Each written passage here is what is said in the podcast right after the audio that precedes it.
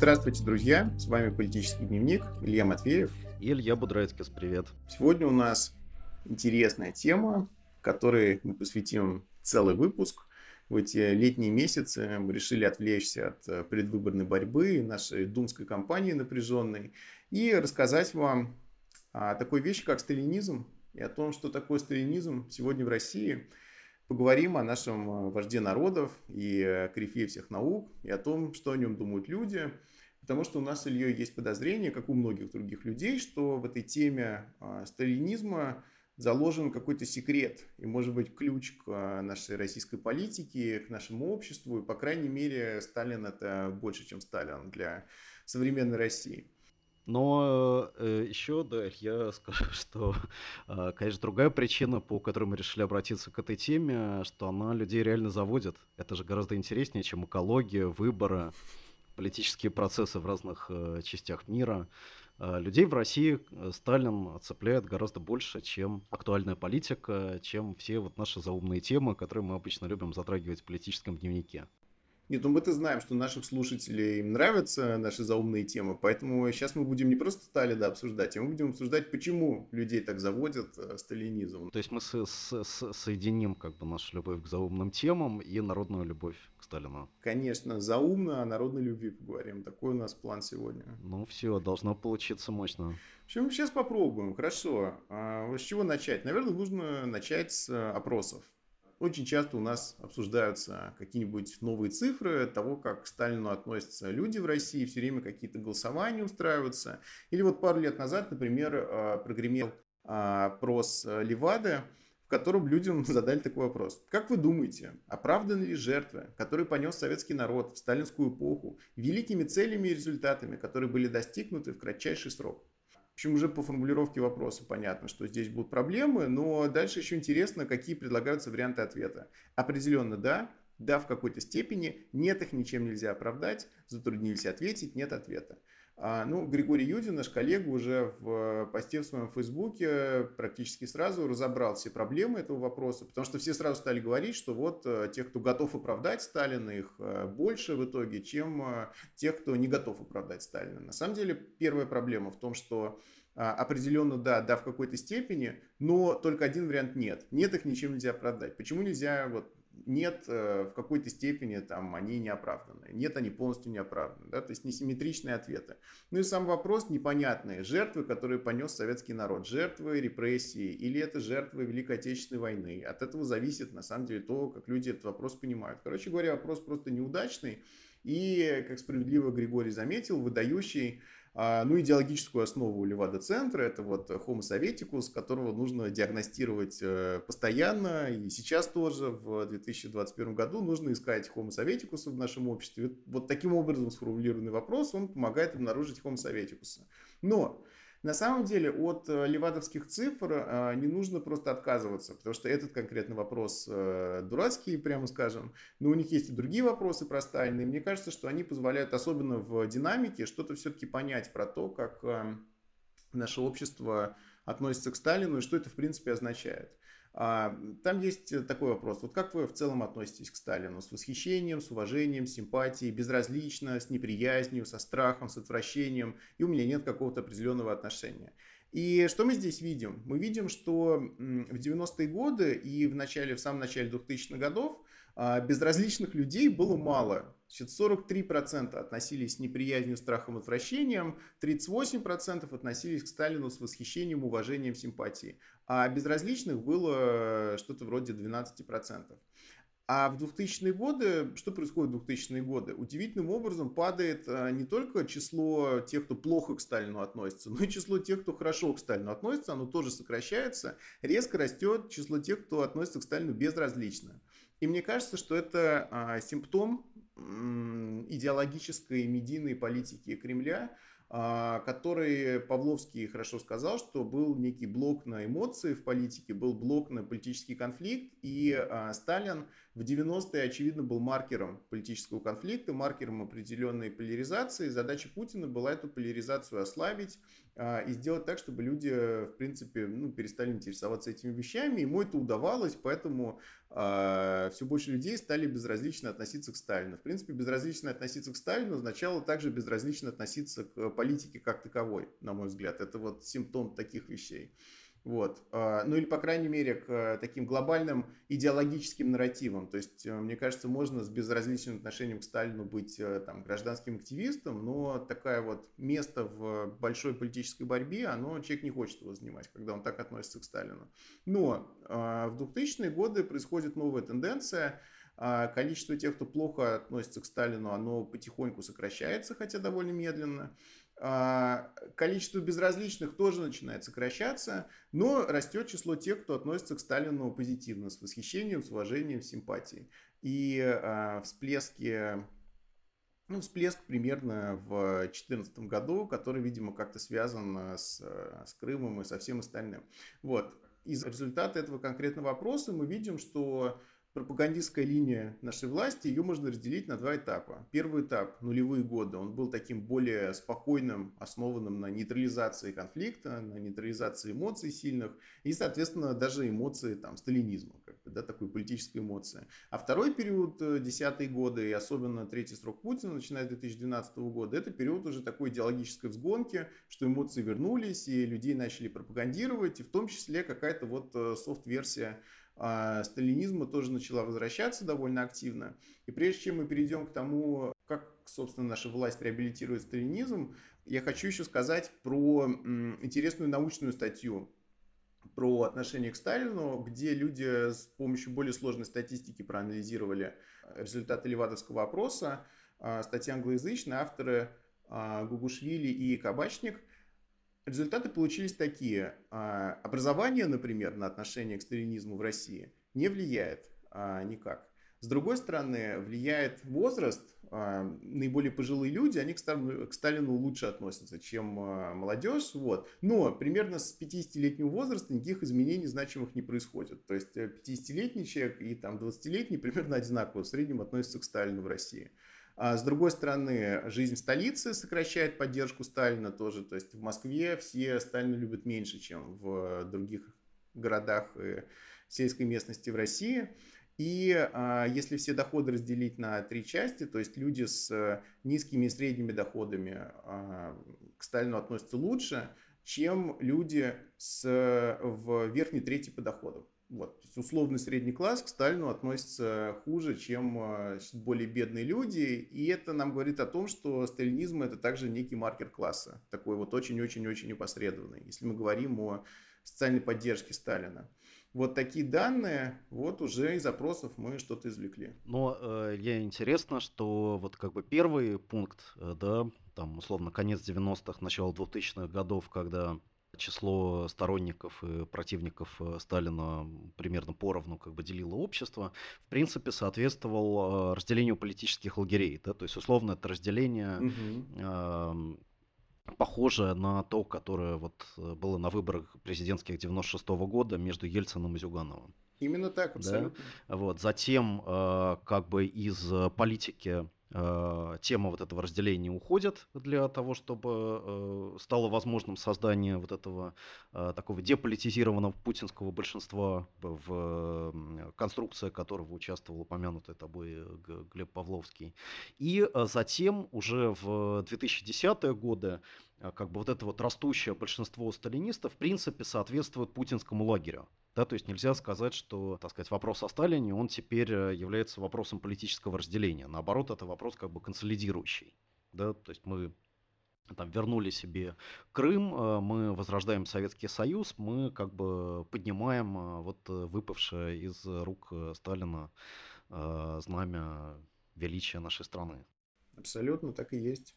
От маркера поляризации к а, такому действительно, скорее, общенациональной, что ли, идеологии, в которую каким-то хитрым способом замешан сталинизм. Но замешан не очевидно, потому что прямой реабилитации Сталина все равно не происходит, и для меня до конца непонятно, как именно устроена вот эта такая ползучая, ползучая реабилитация. Да, но, но при этом Сталин становится важным таким вот э, знаком культурной войны То есть э, понятно, что есть какое-то меньшинство, которое не любит Сталина, которое, э, значит, с болью читает опросы Левада-центра, живет в Москве, посещает там музеи ГУЛАГа. Вот. И это ровно те люди, которым не нравится Путин, не нравится Сталин, вот, и которые, в общем-то, и изображаются как бы в качестве внутренних врагов постоянно. Тех, кто пытается вот, подорвать такое национальное единство вокруг э, президента и, значит, уважение к нашей истории. Так и есть, но с другой стороны, в Москве в той же самой продолжает функционировать музей ГУЛАГа, и э, наш любимый левый YouTube продолжает критиковать, значит, этот музей ГУЛАГа, который на самом деле, ну, а ты был, кстати, в этом музее? Да, был. Это интересное место, к нему очень много вопросов, но все эти вопросы не имеют ничего общего с тем, что Левый Туб говорил об этом музее, как он пытался там критиковать его авторов. Вот. Но музей функционирует, он государственный. И э, наш президент, в принципе, напрямую Сталина никогда не реабилитировал. И вот эта линия о том, что были отступления от законности, как минимум какая-то вот, ну, на уровне Брежнева хотя бы, да, отдельное отступление от социалистической законности, никуда это не делось из государственной идеологии. То есть, на самом деле, полноценной реабилитации сталинизма не происходит. Ну, а, более того, вот недавно я посмотрел э, выпуск э, программы Дмитрия Киселева на втором канале, э, где он подробно коснулся вопроса о личности Сталина сегодня. Вот. Mm-hmm. И сделал он это в контексте большого количества исторических сериалов, сериалов, посвященных сталинской эпохе, которые вот в том числе э, телеканал «Россия» как производит. А, эти сериалы, как мы знаем, часто подвергаются как раз э, значит, э, нашими сталинистами атакам за то, что вот они как бы продолжают лить грязь на сталинское время, значит, говорят о том, что там были репрессии, вот, например, относительно недавно вышедший на государственном телевидении сериал «Зулиха открывает э, глаза», да, mm-hmm. посвященный э, э, сталинскому периоду, он оказался просто под огнем как бы э, критики со стороны сталинистов и как бы еще э, очередным доказательством того, что на самом деле у нас как бы э, государство вообще ненавидит как бы Сталина, продолжает, э, значит, рассказывать страшилки о ГУЛАГе там и так далее. И у Дмитрия Киселева было такое объяснение, что э, к сталинизму вот нельзя относиться однозначно. Mm-hmm то, конечно, были замечательные достижения в промышленности, была великая победа в войне, но одновременно были лагеря, мы как бы этих тем не будем замалчивать, и мы должны принять вот этот вот период а, во всей его сложности.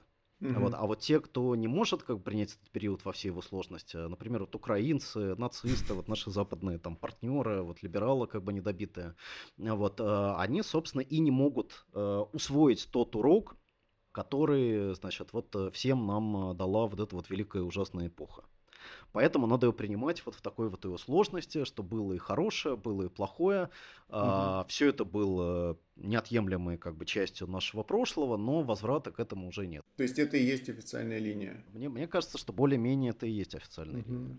Может быть, это то, что лежит на поверхности, официальный лидер. То есть это, в принципе, то, что декларируют э, наши лидеры, и про возврата нет тоже. Путин очень четко много раз высказывался. Но здесь проблема-то глубже. Если бы Киселев у нас правду мог сказать, да, без какой-то задней мысли, тогда это был бы не Киселев. Проблема в том, что, э, с одной стороны, официально действительно реабилитация Сталина не происходит, но э, какие-то вот черты сталинизма возвращаются в культуру и в политическую пропаганду. Вот так вот можно сказать. То есть какой-то вот такой консервативный культурный микс. То, что мы еще раньше обсуждали и много раз, в принципе, обсуждали, что существующая вот эта консервативная версия культуры, которую сейчас везде пихают, она на самом деле берет свое начало из вот позднего сталинизма, когда был переоткрыт какой-то там канон русский, да, и он превратился в часть пропаганды. Вот такой общий культурный консерватизм, он, в принципе, с 40-х, 50-х годов. И даже в нулевые этого было меньше, а сейчас этого стало больше. И реабилитировать а, даже Романовых, мне кажется, придумал на самом деле Сталин до какой-то степени.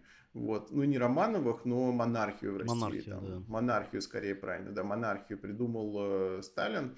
Вот, и, и, по крайней мере, вот сам этот такой, как бы, облако слов, да, там, сильная власть, там, сильная рука, там, государство, значит, государственничество, защита, там, Родины, вот это вот все такое, как бы, сталинизм без Сталина самого, который, на самом деле, больше, больше и больше. Мне кажется, важно это просто зафиксировать. И, на самом деле, поэтому опросы показывают изменения отношения к Сталину самому, к лучшему, да, может быть, там никто, типа, Первому каналу не будет говорить, что Сталин это прекрасный наш лидер, самый мудрый, который ничего плохого не сделал, но общий идеологический климат такой, что люди сами собой как-то начинают доходить до того, что Сталин не так плохо, как кажется. Да, но при этом как бы вот эта отсылка к тому, что Сталин, э, да, конечно, был великий государственный деятель, но при нем было много перегибов, как бы много жестокости, он э, служит таким вот важным, э, важным оттеняющим, э, например, современные э, государственные репрессии фоном.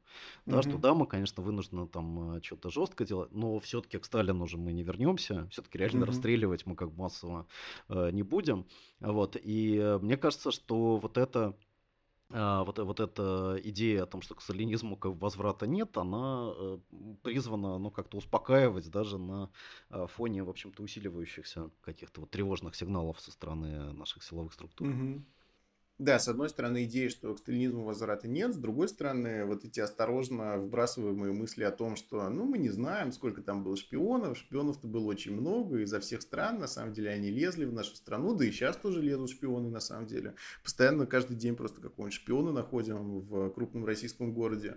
Вот, так что, в принципе, как бы, ну, это скрытое оправдание репрессий современных тоже. То есть, мне кажется, вот важно простую эту связь с оправданием сталинских репрессий, оправданием сегодняшних репрессий, репрессии, ее важно, важно зафиксировать. Да, тоже то есть, что, что репрессии оправданы, но, конечно, не в таких масштабах, как э, при Сталине. Скажем за это спасибо вот, Путину, который усвоил как бы эти уроки истории.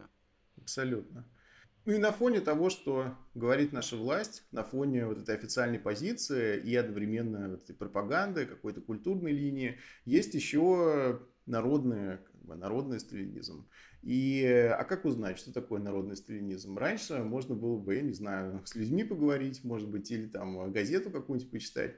А сейчас можно просто в Ютубе вбить Сталин и смотреть подряд все ролики, даже никак их не отбирая. И это то, что мы с Ильей сделали. Мы посмотрели прямо много таких вот роликов. Просто наберите в Ютубе Сталин русскими буквами и начинайте получать новую информацию о нашем обществе. Или не начинайте, мы за вас это уже сделали. Так что а, донаты на Патреоне идут на хорошие дела вообще. В общем, посмотрели мы несколько таких роликов, и, по-моему, самый первый ролик, который там появляется, когда набираешь Сталин, это тот яркий образчик, ну, такого, как бы, фэнтезийный, такой сказочный Сталин. Сюжет ролика такой, что человек своим немного картавым голосом, таким а, не очень грамотной речью, начинает рассказывать, что будет, когда Сталин возродится, и когда он живет и придет обратно к власти в России, и тогда произойдут, э, прям как в том меме, что там типа реки все кисельные будут, там берега будут вообще, там вместо, не знаю, вместо снега будет сахарная вата и все такое. Вот примерно в таком же Ну, одновременно будет много кровища. Абсолютно, то есть, да, там как бы позитив и негатив одновременно. Позитив будет такой, что всем жилье, всем квартиру, всем дом, продукты натуральные, люди здоровые ходят, румяные, а кто не согласен, Сибирь. А, плохие все люди в Сибирь. Кто своровал, всех в Сибирь. И вообще тех, кто просто, в принципе, вот какой-то вот урод по жизни, в Сибирь. И начинается такая приятная влажная фантазия, значит, одним коровники, все вернутся на село, это тоже очень смешно. При Сталине люди все-таки из села в город уезжали, а тут наоборот логика такая, что сейчас, когда Сталин придет, все вернутся на село. Все будут на селе там э, пить э, натуральное молоко, все будут продукты, будут прям здоровые вообще. Телефоны мобильные у всех отнимут. А, но при этом сами мы эти телефоны производить, производить будем лучше, чем Китай, и э, потому что у нас ну, все поднимется промышленность. А те, кто не, не хочет отдать свой телефон, тот поедет в Сибирь тоже. Кистя, куда, правильно, только ну, в Сибирь. Да. Вот, и на самом деле, ну, ну, тут, тут жалко просто. Вот человек такой говорит, просто вот на, на лавочке кто-нибудь такое скажет э, перед пятиэтажкой, и просто хочется плакать. Вот. А у этого, между прочим, 2,6 миллиона просмотров. Вот у нашего политического дневника, мне кажется, никогда не будет 2,6 миллиона просмотров. Я человек амбициозный, конечно, но никогда вот столько людей не послушает политический дневник. А вот эту дурь послушало 2,6 миллиона человек, и комментарии там очень позитивные, между прочим. Я там, кстати, ни одного негативного комментария не заметил. Там общий тон ролика, он такой как бы веселый, хороший, ну что все при Сталине зашибись будет, вот. И комментарии соответствующие, что вот страна была, да, там просто Сталин за всем следил вообще. Короче, такое народное фэнтези по поводу Сталина. Да, но э, при этом э, даже по комментариям по, под этим роликом как бы видно, что э, людям он понравился прежде всего потому, что э, повторил то, что они знают и с чем они согласны уже до его просмотра. Абсолютно, то есть, э, конечно. Какой-то существует достаточно большая, да, вот э, аудитория э, так сказать, которым приятно вот э, слушать э, бесконечно про, про Сталина, да, и с каждым новым роликом она просто подтверждает то, что она уже и так знает. Mm-hmm. Вот, поэтому в этом э, смысле Конечно, здесь аудитория не расширяется, да, какой-то, э, какого-то, так скажем, сильного э, пропагандистского эффекта э, эти ролики не несут. То есть более-менее как бы вот эти грани э, там культурные, социальные там и так далее, географические, да, которые uh-huh. разделяют общество на тех, кому нравится Сталин и не нравится, они очень четко распределены. Uh-huh. И те, кому не нравится Сталин, они будут смотреть ролики про э, ужасы ГУЛАГа. Ну, кровавого упыря, да. И, и под ними как бы ставить лайки, да. А uh-huh. те, кому нравится Сталин, которых как больше, как мы выяснили, uh-huh. как бы по результатам вот этих опросов, они, да, действительно будут бесконечно бесконечно потребляет совершенно однотипную э, такую вот информацию, которая, э, в принципе, носит э, ну, мифологический характер. Да, то есть это mm-hmm. миф э, там нет отсылок ни к каким историческим э, фактам. Там... И наоборот, есть просто ложь такая прямая об исторической эпохе. Это даже не ложь, это такое,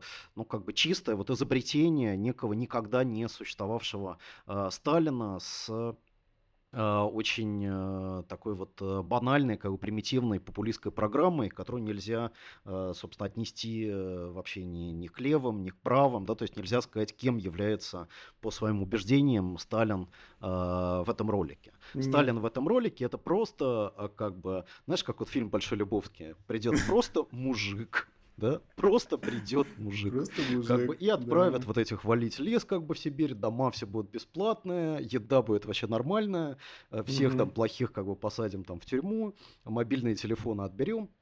Вот, и в, общ, в, в общем-то для того, чтобы возлагать такую программу, ну, в любой другой стране совершенно не обязательно соотносить ее как бы со Сталином, да? Да, и более того, мне кажется, что а, правопопулистские партии, особенно до того, как они стали более изощренными, то есть не при нынешней Липен, например, а при отце, вот это примерно такая же была линия, то есть э, Липен старший, это вот э, похожая риторика на то, что всем все, плохих в Сибирь, там, ну, не знаю куда, на остров Святой Елены вообще, а хорошим раздадим по, по дому, по корове, там, село встанет э, и все такое прочее.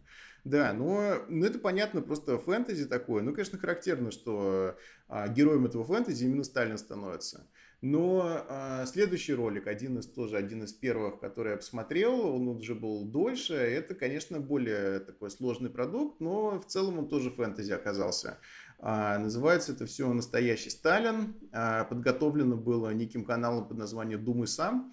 А, и у него тоже почти миллион просмотров, 850 тысяч. Вот, он продолжается 40 минут. И здесь э, как бы нам представлен Сталин по версии кружков этих марксистских, которые по всей стране у нас собираются, читают классиков, а, там Маркса, Энгельса, Ленина и Сталина самого тоже читают. И вот тут попытка представить нам какого-то другого Сталина. И там, кстати, даже в начале сказано, что есть люди, которые представляют Сталина просто как какого-то доброго царя, но они, конечно, все дураки. Сейчас мы вам объясним, чем на самом деле был Сталин.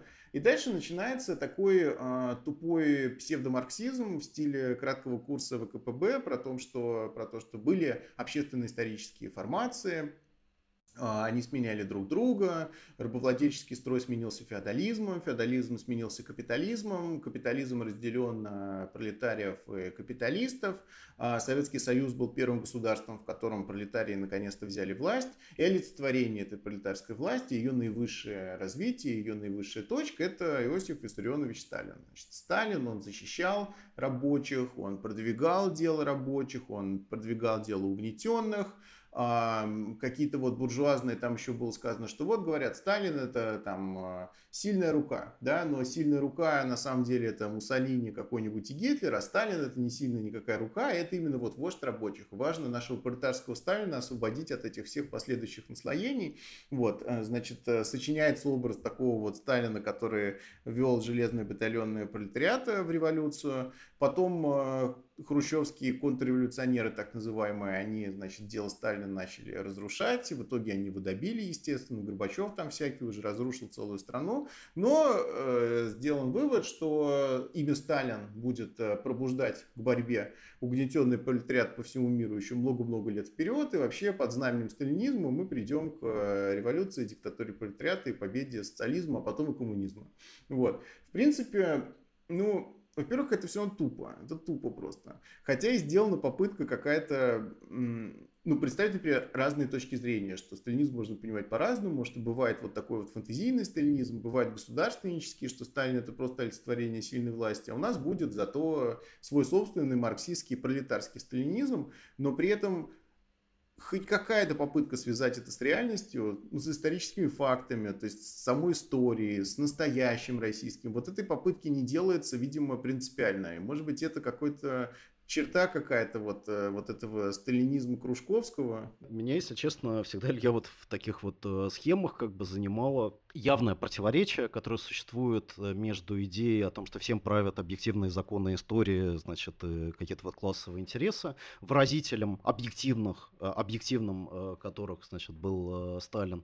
И, с другой стороны, вот это вот объективное дело Сталина, оно рухнуло, значит, за кучки каких-то предателей, которых вовремя не расстреляли предателя. Да, да, абсолютно. А, причем а, эти, все эти предатели, они, собственно, прошли как бы школу а, сталинская бюрократия, mm-hmm. да, то есть э, среди тех, кто проводил десталинизацию, не было ни одного человека, который бы не был э, до этого в течение там десятков лет э, как бы преданным высокопоставленным сталинистам, но тем не менее оказывается, что э, объяснить коллапс э, Советского Союза с этих якобы марксистских там, научных позиций можно только при помощи конспирологии, только при помощи теории заговора. При этом а, приводится а, всегда как бы аргумент значит, о том, что, ну вот смотрите, вы говорите, сталинские репрессии, там 37 год были напрасны, да, что Сталин зря перестрелял такое количество предателей. Но на самом деле проблема в том, что он перестрелял недостаточно, потому mm-hmm. что потом же, значит, пришли Хрущев как бы с Горбачевым, которые все, все развалили. Вот, пожалуйста, это ретроспективное доказательство доказательства того, что, значит, репрессии были оправданы. Но, в принципе, это, собственно, и есть классический аргумент любой конспирологической теории. Как доказать э, подлинность протоколов сионских мудрецов? Но все же реально случилось, как там написано. Да, какая разница, э, там собирались эти сионские мудрецы, кто при этом присутствовал, вообще откуда появился этот документ, или там план Даллиса да, зачем спорить о его подлинности, когда же реально Советский Союз развалился? Mm-hmm. Ну, реально вообще как все в плане Недалиса описано. Вот, поэтому, собственно, он и является подлинным. Поэтому сталинские репрессии были оправданы, так как, э, значит, вот недобитые враги в итоге э, как-то с удивительной легкостью, да, уничтожили то, э, значит, великое дело миллионов, в главе которого стоял Сталин. Mm-hmm. Да, но там еще, ты все правильно говоришь, но именно в этом ролике еще какая-то романтическая такая патина нанесена на эту всю историю, что вот Сталин это такая вот попытка, да, то есть, с одной стороны, она объективно неизбежной была, потому что пролетариат же должен победить действительно в соответствии с законами исторического развития. С другой стороны, это была попытка, и это не первая и не последняя такая попытка, что будут еще попытки установления власти угнетенных, власти рабочих, и вот я говорю, имя Сталина, оно еще будет звучать там в разных местах нашего мира, то есть, с одной стороны, там крайний детерминизм, с другой стороны, крайний волюнтаризм такой, что, в принципе, просто вот люди будут пытаться, непонятно непонятно даже, с чем это связано, с какими там обострениями противоречий. Просто люди будут пытаться установить социализм, и каждый раз зачем-то они будут знамя Сталина поднимать, вот именно его, когда будут этим заниматься. Вот. И мне кажется, что, во-первых, тут надо четко признать, что различия с первым роликом про коровники, село там и прочее, вот они есть, конечно, но это в итоге тоже фэнтези. Это тоже фэнтези про Советский Союз и фэнтези и конспирология. То есть такой свободный полет мысли, в котором такие псевдорациональные конструкции, на самом деле, они имитируют как бы какую-то логику, какой-то анализ. Вот, никакого анализа там нет, а есть просто такая вот э, воображаемый сталинизм, в котором Сталин защищал рабочих и осуществлял своими руками диктатуру, типа, от их лица. Вот, но, Илья, здесь надо отдать дань справедливости и сказать, что вот вторая как бы версия, да, угу. она ближе к самому Сталину. Угу. Она реально ближе к тому, чем был, ну, если не исторический сталинизм, то, по крайней мере, официальная сталинская идеология в СССР 30-х, 50-х годов. Вот Сталин, э, в принципе, вот есть его известный очень ответ – э, писателю Леону Фихтвангеру в конце 30-х годов, э, значит, когда тот приехал в Москву и э, взял у Сталина интервью. И вот этот образованный европейский такой писатель, как бы леволиберальных взглядов, с симпатией относившийся к Сталину, а он его в какой-то момент вот в этом интервью спрашивает, ну вот знаете, вот когда приезжаешь в Советский Союз, и сразу сталкиваешься с вашими портретами, а, статуями, да, какими-то вот словословиями, которые в ваш адрес производятся, все это, ну, э, создает какое-то вот немного странное у меня ощущение, да, ну, как вот какого-то культа, да, или вот какой-то религии. Ну, немного странно выглядит. И Сталин ему говорит, да, конечно, я с вами согласен, реально это очень странно все выглядит, и я сам совершенно как бы не, не фанат, и понятно, ну, что для любого нормального человека, для нас с вами это все выглядит какой-то дичью, да, но здесь нужно понимать, э, как бы, вот особенности истории русского народа, который в течение э, столетий существовал в условиях абсолютной монархии, и э, типа вся как бы правда, да, вот идеология, она доносилась э, э до него через фигуру абсолютного правителя. Это Сталин сам вот, говорит. Так. Да, угу. но значит, идеология, которая доносилась старой вот монархии, она была реакционной. А мы изымая, вот используя вот эту реакционную форму, мы наполняем ее прогрессивным содержанием. Поэтому, ну, как бы, к сожалению, да, мне вот сама форма тоже не нравится, все эти статуи идиотские, типа там портреты, как бы, вот, но я понимаю, что это просто исторически необходимо, что вот русский народ, он, э, значит, в силу вот своей там отсталости исторической, mm-hmm. да, кстати, у Сталина же это любимая была тема об исторической отсталости России, об исторической отсталости, как бы, вот народа, которое нужно железной такой волей государства сверху модернизировать, а, вот, а, что он, э, этот народ, он, к сожалению, способен принять какие-то правильные вещи, а, да, там, интернациональную солидарность рабочих, там, необходимость угу. победы э, как бы коммунизма, вот самоуправления там и так далее, только через вот эту вот как бы форму поклонения как бы верховному пахану. Но, к сожалению, такова вот э, сложная историческая диалектика. Слушай, то есть диалектика формы содержания такая. Да, вот такая сталинская диалектика формы и содержания. Может, и в самих репрессиях тоже была диалектика формы содержания. То есть, может, э, диктатура пролетариата внешне не похожа на репрессии против масс пролетариата, но на самом деле содержательно это она и есть, а по форме она принимает вот такую форму репрессий, да, массовых каких-то там э, не только против э, каких-то старых классов, но и против вот огромной массы населения Советского Союза. То есть, в принципе, это, может быть, такое сталинское мышление было, да? Ну да. Ну или вот, например, э, например люди говорят, мы э, хотим, чтобы внутри партии, среди ее членов была дискуссия о дальнейших там развитиях как бы социализма. Э, на что им как бы Сталин отвечает, это, вот то, что говорите, это форма, за которой вскрывается э, буржуазное, реакционное, как бы фашистское угу. содержание, которое мы выявим при помощи паяльника, да, и предъявим его вот, так сказать, на открытом процессе. Угу. Значит, когда вы вместо того, чтобы нам рассказывать про социалистическую демократию, расскажете, что вы думаете на самом деле угу. каковы на самом деле как бы ваши э, замыслы и ваши классовые интересы. То есть э, диалектика формы содержания еще посильнее, чем диалектика раба и господина вообще сталинский вклад как бы в диалектику. Ну, такое. Да, ну, э, здесь э, можно там со Сталином, конечно, э, поспорить, да, насколько вот его понимание формы содержания, оно соответствует там Гегелю там и так далее, но факт в том, что, да, мы видим, что в риторики вот э, части современных сталинистов, да, из вот так называемых марксистских кружков, в принципе, воспроизводятся вот эти, я бы так сказал, структуры сталинской мысли. Угу. Но при этом, кстати,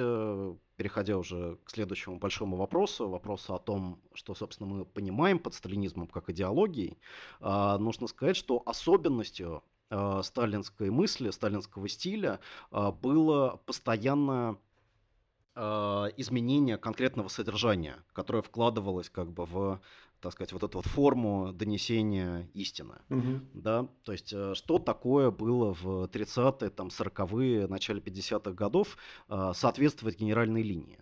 Uh, прежде всего, uh, это значило улавливать ее изменения, которые невозможно было вот как бы рационально понять, угу. да, которые имели очень резкий характер и э, которые лишали эту генеральную линию вот свойства какого-то единого метода, единого подхода на котором она основана. Мгм. Да, достаточно посмотреть там историю коммунистического интернационала да, в 30-е, там, начале 40-х годов, до того, как он был ликвидирован. Достаточно посмотреть любые дискуссии в области там, общественных наук, э, в области литературы, да, Мгм. когда сначала заявляется один тезис, э, люди начинают ему следовать, потом говорят, друзья, это как бы то, что вы делаете, это злостная, просто антимарксистская как бы ошибка. Мгм.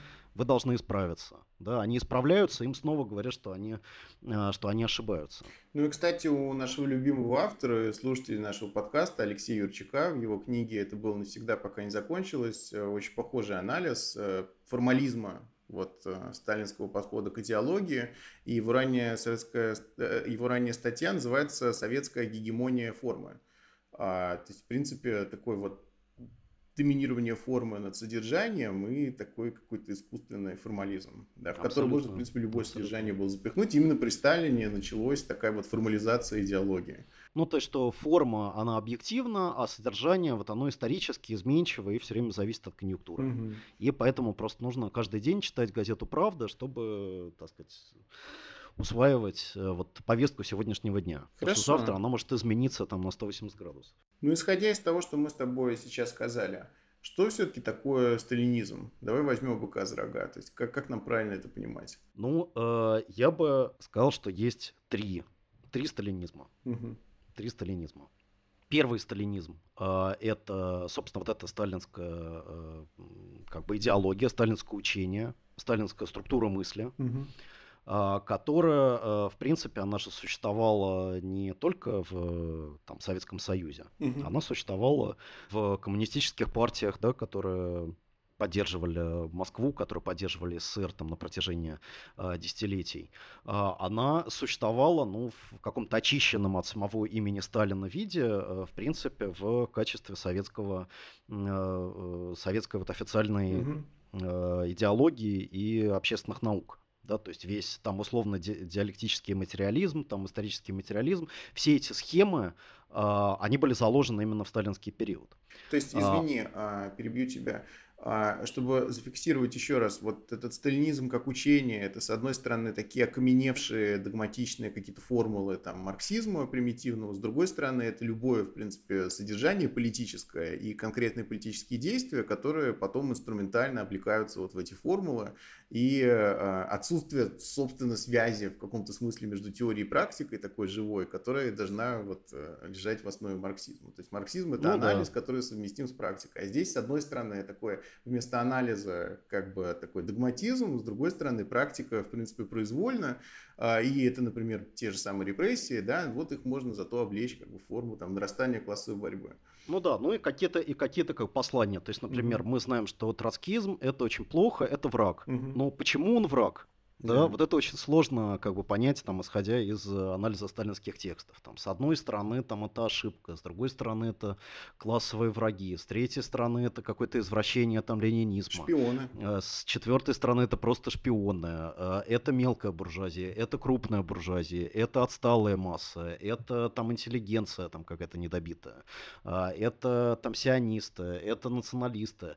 То есть весь, это, это правый уклон, это левый уклон, да, весь как бы набор э, негативных, э, так сказать, каких-то определений здесь наличествует, но в какую четкую систему, в какую-то четкую иерархию они укладываются, понять очень сложно, да, Мгм. потому что в разные, эм, так сказать, моменты практики э, сталинизма они, со- соответственно, конъюнктурно использовались по-разному. Мгм. Хорошо. Сталинизм как учение, первый сталинизм. Вот. Второй момент. Э, Сталинизм как э, вот конкретная историческая эпоха. Мгм. да, который, э, внутри которой на самом деле это учение получило наиболее полное выражение. Да, и можно даже сказать, что вне сталинизма как конкретной исторической эпохи, сталинизм как, ну так скажем, идеология, да, сталинизм как политическое учение, он начинает расплываться. Мгм. Ну Вот вообще его очень сложно, вот так сказать, собрать во что-то единое. Во что-то единое он собирался только в э, конкретной, э, конкретной политической системе, э, в которой э, действительно все э, весь процесс принятия решений, э, весь процесс как бы производства каких-то политических смыслов, он был сконцентрирован в руках одного человека. Да, это, кстати, очень хорошо объясняет вот э, такой крупнейший специалист по истории сталинизма российский Олег Хлевнюк. У него есть э, книга, которая называется «Хозяин», э, где он, собственно, показывает, что реально э, ни одно решение ни в области э, культуры, ни в области промышленности, ни в области внутренней политики, ни в области международной политики не могло быть принято на каком-то вот этаже, который бы находился ниже этажа самого Сталина. Угу. Вот, поэтому, конечно, это была особая, э, особая политическая и э, социальная система, которая не пережила своего создателя. Угу. То есть, другими словами, главная отличительная черта сталинизма как эпохи э, и реально исторического периода – это ну, личная диктатура, получается. Как бы вот это главное такое, главное свойство. Ну, это как бы свойство, так сказать, политического управления. Угу. Да? А, вот. Но, э, конечно, э, сталинизм это не только личная диктатура. Угу. Сталинизм это особый, особый социальный порядок. Да? Э, сталинизм а, возник, конечно, на фундаменте революции 17 года. Угу. Сталинизм отличался от всех, так скажем, капиталистических личных диктатур, которые когда-либо существовали в истории, тем, что он возник в результате революции и ее, э, ее поражение, ее деградация. Угу. Это большая тема для разговора, мы, наверное, сейчас не будем ее э, затрагивать, но э, скажем, что, конечно, сталинизм это сложное явление. Угу. Да, и я имею в виду сталинизм как эпоха, да, сталинизм как, так сказать, вот этот вот конкретный, конкретный период времени. Это сложное явление, которое нельзя, конечно, сводить тому, что просто был вот какой-то один человек, который обладал всей полотой политической власти и делал то, что ему хочется.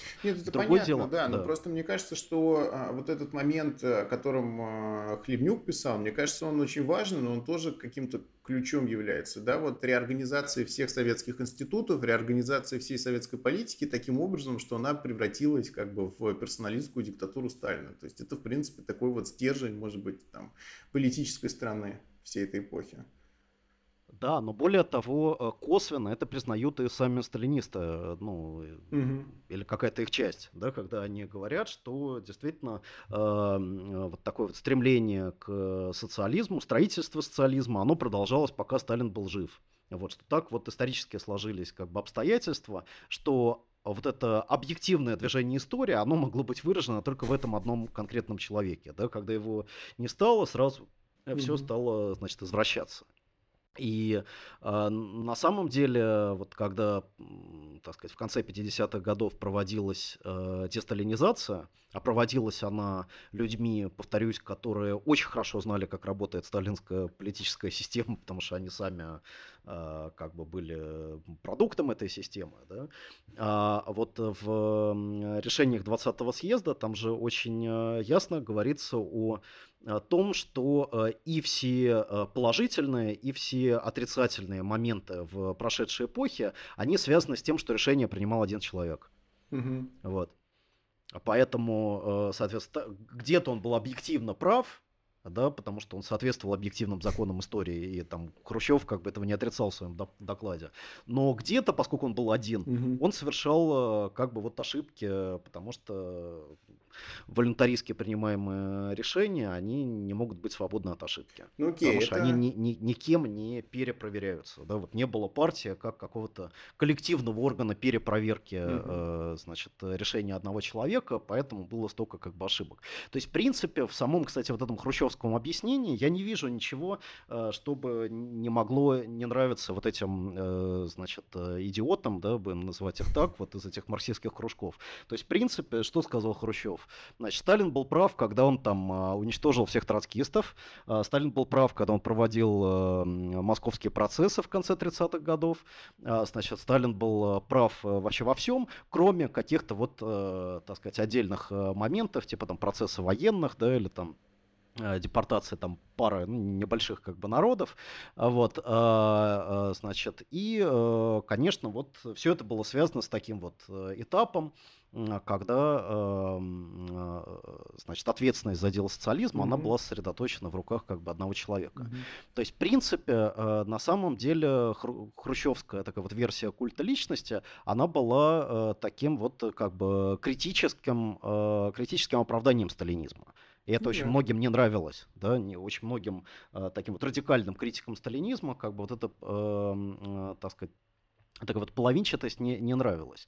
Вот причина, по которой значит, современные э, сталинисты не могут согласиться с э, хрущевской интерпретацией, она заключается, как мне кажется, в двух как, моментах. Э, первое это в том, что они любят Сталина вот, настолько, что нельзя за ним признать вообще ни одной как бы, ошибки. Mm-hmm. И, во-вторых, они ненавидят э, Хрущева, потому что они считают, что он был, э, так сказать, каким-то вот антиподом Сталина. Хотя на самом деле он был во многом э, таким вот порождением сталинизма. Ну окей, это сталинизм как э, историческая эпоха. Третий сталинизм, Илья. А третий сталинизм э, – это существующий сегодня, сегодня миф. Это существующее сегодня представление о э, сталинизме, которое выходит далеко за рамки э, и представления о, стали, о сталинизме как об исторической эпохе. Ну, собственно, этим вообще никто не интересуется. Да, то есть понятно, что когда мы э, идем в YouTube, посмотрим там какой-то ролик там про Сталина, понятно, что там э, никакая там рациональная научная дискуссия как бы невозможна. Да, хотя сталинский период ну, является ну, наверное, самым изученным периодом советской истории. Угу. Да, то есть и там сотни книг, ну, понятно, что все они буржуазные, да, но они основаны там на изучении огромного массива там архивов там и так далее. Никого это не, э, совершенно не, не интересует, а вот, потому что э, один блогер может сослаться на другого блогера, и так возникает альтернативная как бы система ссылок, которая прекрасно да, да, да. работает, да, и всем нравится, да, что, так сказать, там, я вот считаю так-то, э, я в этом смысле ссылаюсь на авторитет Гоблина, который там а, ссылается на, не знаю, на чьи там авторитет ссылается. Семина. А вот. А да, Семина на авторитет Божий. Семина. Да. Да, да. А вот. А, значит, ни, никакой связи с историей, и на самом деле очень слабая связь, э, собственно, с корпусом сталинских идей. Угу. Да, то есть, может, вот эти ребята из этого кружка, они там читали какие-то работы Сталина, но большинство сталинистов их не читают, и это совершенно им не мешает. Угу.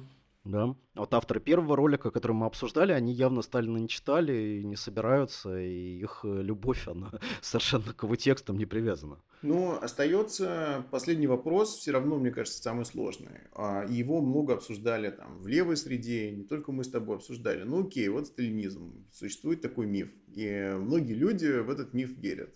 А, что это означает политически, когда ты имеешь дело со сталинистом?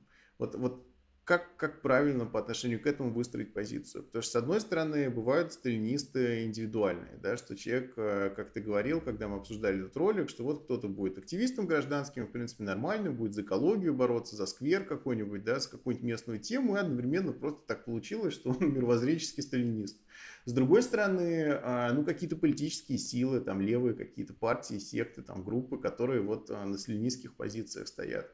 А, и здесь, возможно, разные версии. Значит, одна версия такая, что нужно какой-то фронт создавать с этими группами, как-то вот пытаться с ними взаимодействовать, пусть даже по конкретным вопросам, что мы, в принципе, подозреваем, что в них есть что-то левое в этих группах, несмотря на сталинизм, да, вот, и, э, возможно, какая-то конструктивная совместная деятельность. Другая версия непреодолимом каком-то разрыве между вот сталинизмом и всеми остальными политическими позициями, особенно левыми. И если группа декларируемая сталинистская, то к ней, то с ней каких-то вот э, серьезных дел иметь, мне кажется, особо невозможно, и особенно на перспективу. То есть вот, ну, ситуативно, понятно, бывают любые союзы, кого угодно, с кем угодно, но какие-то вот более долговременные конструкции, которые сталинистов бы себя включали, мне кажется, что я как раз второй точки зрения придерживаюсь, что это тупик, и не нужно заниматься ерундой. Вот, если как бы какая-то партия говорит, что она сталинистская, что там все за Сталина вообще, вот, нужно с этими людьми не иметь никаких дел.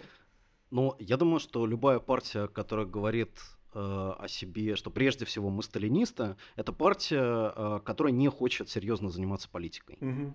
Вот, например, там э, вот эти спойлерские проекты, которые отнимают голоса у КПРФ и говорят, мы там сталинисты, мы не несем там 10 ударов и всех там по-сталински как бы расстреляем. Угу. А, вот а, такая программа – это верный признак того, что перед нами не самостоятельный политический субъект. Угу.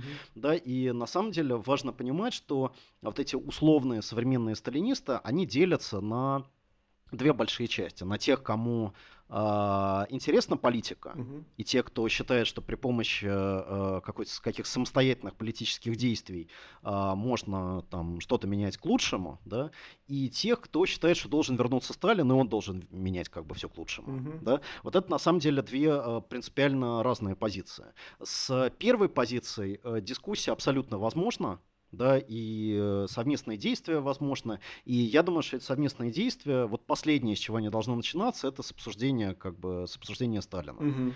Вот. Кстати, э, гражданские активисты, там некоторые, да, которым нравится Сталин, они, э, набираясь опыта, все больше и больше понимают, что вот как бы не нужно э, в своей практической деятельности обсуждать со всеми Сталина, угу. потому что это как бы препятствует э, достижению ими э, значит, каких-то практических целей, а не способствует. А, вот. а вторая часть – это пассивные сталинисты, да, то есть те, кто действительно вот ждут, когда придет значит, этого воображаемый Сталин и всех накажет. Да. И вот, эта, вот эта группа, она не только значит, получает удовольствие да, от потребления вот таких вот мифов, но она, как мне кажется, является э, ну, как бы заложником существующей государственной политики. Угу. Потому что в основе их представления лежит э, идея о том, что э, порядок может быть наведен только сверху. Порядок может быть наведен только при помощи государства да, вот, и чем а, более жестко и более активно государство себя проявляет, тем больше они ему, так сказать, сидя на диване, аплодируют. Вот этот вот ролик, который мы с тобой смотрели, первый, там, а, значит, вот этот мифический Сталин, а, помимо того, что он там построит коровники и всех напоит э, свежим молоком, э, он еще э, расстреляет всех недовольных. Абсолютно. Там есть такая фраза, что вот кто у вас протестует, э, все, кто протестует, поедут протестовать в Сибирь э, вместе с уголовниками там и коррупционерами как бы, и богачами. Вот. То есть это настроение, которое четко направлено против любого э, протеста снизу, потому что это протест угу. против, э, против государства, это протест против власти, э, которая представляется единственным источником восстановления справедливости. Хорошо, ну что такое вот этот пассивный сталинизм, более-менее понятно, и каким политическим следствием он ведет, но э, такой сталинизм как индивидуальная черта, совмещенная с э, какой-то общественной деятельностью, вот ты думаешь, что в итоге эта активность, э, она будет изживать сталинизм в человеке. То есть, в принципе, его сталинизм будет как-то сокращаться, маргинализироваться, куда-то там вытесняться. Когда он в, будет... в, сферу, в, сферу, в сферу приватного. Да, в сферу приватного куда-то там, вот что он там делает у себя дома, как бы в постели, никому не показывает, да, свой сталинизм. Вот. Но, ну что, хорошо бы, да, в принципе, это звучит логично. И вот так нам получилось у нас с Ильей закончить наш разговор о Сталине на оптимистичной ноте. И нота была не о том, что он умер, а другая. Вот. А на этом действительно мы заканчиваем. Всем пока, друзья. Всем пока.